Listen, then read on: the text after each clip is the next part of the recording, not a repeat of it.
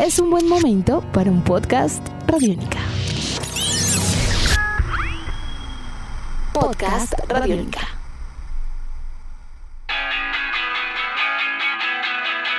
Muchas de las personas que habitualmente hacen ejercicio al aire libre han tenido que encontrar maneras de experimentar esta sensación desde el confinamiento. Rutinas para ejercitarse, simuladores, videojuegos y hasta carreras virtuales, por ejemplo. Hoy vamos a revisar una manera diferente de hacerlo y es a través de la literatura. Bienvenidos a Tribuna Radiónica. Izquierdo. Una mujer corre por la avenida en sentido contrario al tránsito, ritmo constante, velocidad superior a la de los autos. Hora pico. Paso de hombre para los autos, marcha veloz para ella. Antonia Roldán de Esteves, aunque jamás use el Esteves ni siquiera en el colegio de los nenes. Le gusta imaginar que su nombre así, sin el apellido de su marido, es una marca conocida, por lo menos para quienes se detienen a pescarlo entre el montón de ilustres desconocidos en los títulos de cierre de alguna serie televisiva. Aprovecha el embotellamiento para cruzar entre las ruedas y perderse en la esquina. Deja atrás las bocinas. Se interna por una calle con jardines y veredas amplias. Avanza monótona, triturando hojas secas a su paso. Un hilo de vapor sale de su boca, tiene las mejillas rojas. Expira, inspira, expira. La cola larga de caballo se balancea bajo el gorro descolorido. Parece joven. Se desplaza como si lo fuera.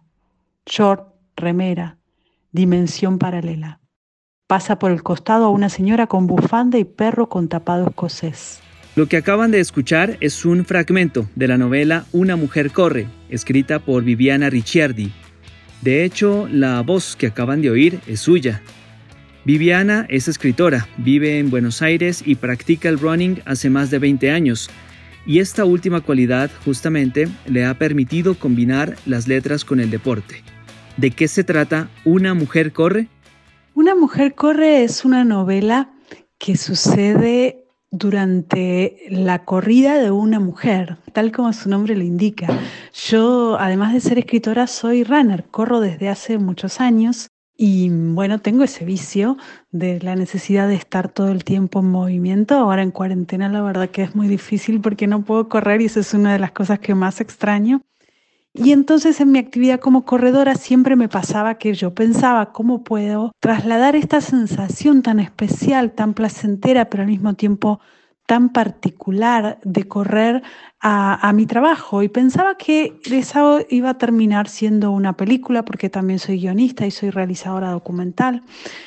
Pero finalmente un día me di cuenta que la mejor manera de atrapar esa sensación del running era con la literatura.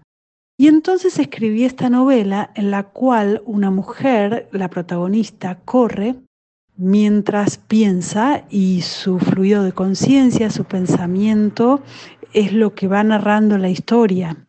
Tiene que ver con la búsqueda de identidad, con la muerte, con la vida, con el sentido de la vida, con la soledad, esta chica, mientras va corriendo, nos vamos enterando de que además tiene una enfermedad terminal y tiene que enfrentarse a esa situación. Y mm, sin embargo no puede dejar de correr ni puede tampoco enfrentar la situación de tener que contarle a sus hijos, por ejemplo, que está enferma, a sus familiares cercanos. Y vamos viendo cómo encontrarse con el límite de la enfermedad la lleva a darse cuenta de qué modo estaba viviendo una vida en la que realmente no estaba viviendo a fondo, sino que estaba tapando situaciones que necesitaba superar. ¿Cómo fue el proceso creativo de esta novela? Una de las particularidades de la novela es que mm, justamente como mi interés era que el lector sintiera como que él también estuviera corriendo, entonces, el trabajo que hice sobre la novela fue escribir de modo tal de que realmente cuando uno va leyendo siente que está corriendo, que le empieza a faltar el aire. Tiene un ritmo muy rápido y de oraciones muy cortas que se van sucediendo una detrás de la otra. No hay casi puntos y comas a lo largo de la novela. E incluso también tiene la particularidad de que cuando ella va desplazándose en el espacio, en la narración se queda en las cabezas de las personas que se va cruzando. Un auto que se frena para dejarla pasar, un encargado de edificio que está lavando la vereda y entonces corre el agua para que ella pueda también continuar corriendo. Y así se va armando este coral de voces que hacen a una ciudad como es la ciudad de Buenos Aires, porque ella atraviesa toda la ciudad corriendo. Correr 40 kilómetros semanales durante más de 20 años no solamente contribuyó en el proceso creativo de esta novela, sino que seguramente también debió dejar múltiples vivencias e imágenes grabadas en la mente. A Viviana le preguntamos, o le pedimos mejor, que nos recuerde una en particular, una anécdota, y esto nos respondió. Leo la pregunta de contar una anécdota de cómo ha sido mi, mi, vida de corredora y se me hace como una sonrisa, ¿no? Porque hace tantos días ya que no corro con la cuarentena que me estoy desesperada por salir a correr. Hago bicicleta fija en casa, así que imagínate cómo estoy. En verdad, tengo muchas anécdotas porque yo además de correr en mi ciudad, corro en todo, viajo muchísimo, me toca viajar mucho por, por mi trabajo para presentar libros o por ferias del libro o para dar clases o charlas o conferencias. Así que a donde voy, voy con mis zapatillas, mi ropa de entrenar y en cuanto llego a la ciudad salgo a correr. He corrido en Bogotá, por ejemplo, cuando estuve el año pasado en Filbo Pese a que me daba un poco de miedo por la altura, yo soy del llano y tenía miedo que me costara, pero la verdad es que no, que lo pasé genial allí también. Así que cuando corro es una manera de ir apropiándome de los espacios y de los lugares. Yo nunca corro por el mismo lugar, incluso en mi propia ciudad, voy variando los circuitos. Y además hace ya algunos años que corro escuchando audiolibros, con lo cual también me pasa que hay determinados paisajes que cuando los recorro, Recuerdo haber pasado por ahí escuchando determinado texto de determinado autor. Creo que si tengo que pensar en anécdotas de mi entrenamiento, tengo que ser sincera y contar que como todo corredor tengo muchas lesiones encima. Y entonces, por ejemplo, hay una vez memorable en la que me lesioné el tobillo y estuve como dos, tres meses sin poder correr porque tenía un esguince en el tobillo y cuando finalmente me curé, en vez de esperar todo el tiempo que tenía que esperar, ese mismo día que me sacaron la bota ortopédica, salí a correr y en la esquina misma, mientras esperaba que el semáforo se pusiera en verde, tal como hace mi protagonista en las primeras páginas de la novela, corriendo en el lugar, me volví a torcer el pie. Y en lugar de volver, porque sabía que me había vuelto a lesionar, preferí continuar corriendo porque me iba a tocar de nuevo muchas semanas de inmovilidad y no quería perderme por lo menos esa última corrida, aunque sabía que me estaba lesionando más. Así somos los corredores. La protagonista de Una mujer corre también es runner. Por eso le preguntamos a Viviana cómo sería la vida de este personaje si estuviera en cuarentena como nosotros. No, la verdad es que no me la imaginé. En verdad, si ahora hago el ejercicio de imaginarla a pedido tuyo, me la imagino como estoy yo misma. De hecho, mientras estoy hablando, estoy caminando sola por dentro de mi departamento. En cualquier momento voy a empezar a correr por las paredes. ¿Qué tipo de enseñanzas le ha dejado a Viviana la construcción paso a paso de esta novela? Bueno, Una mujer corre es mi primera novela. Así que podría decir que es como la base, el cimiento de toda mi ficción posterior.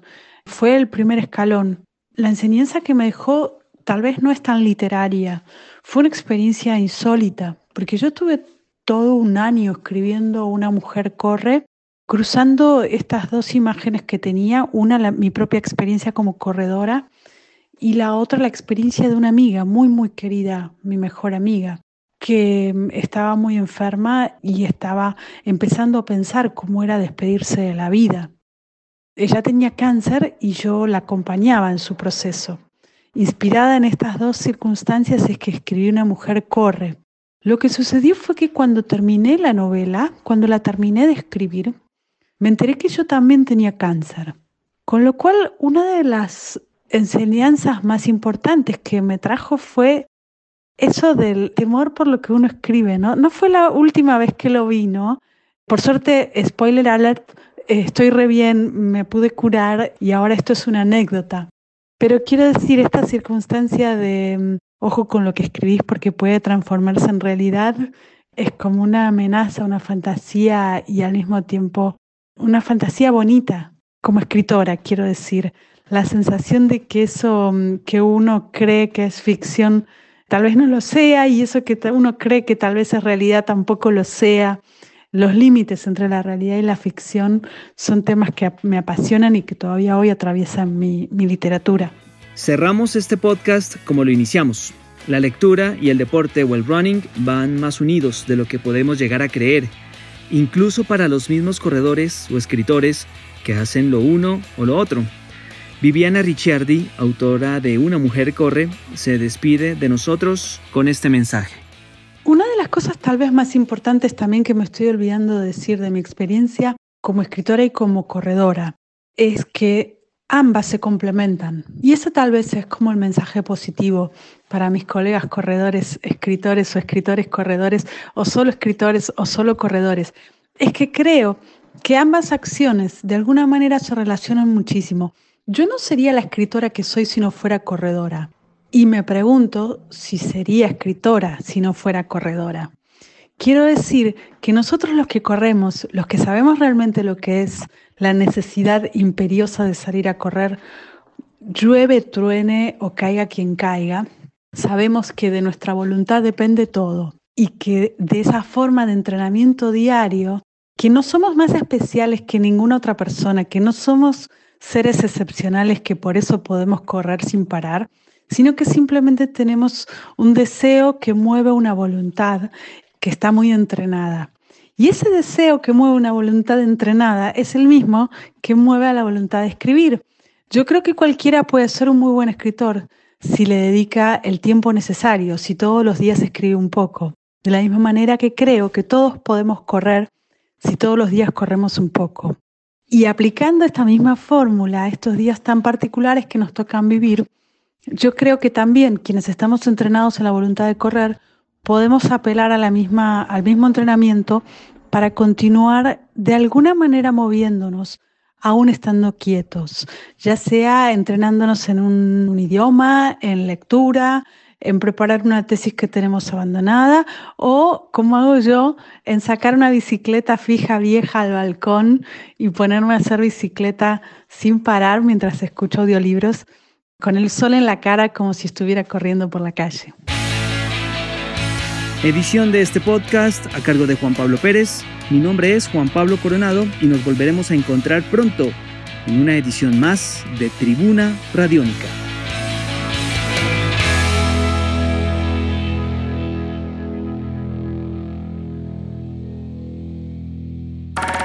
Nuestros podcasts están en radionica.rocks, en iTunes, en RTVC Play y en nuestra app Radionica para Android y iPhone. Podcast Radionica.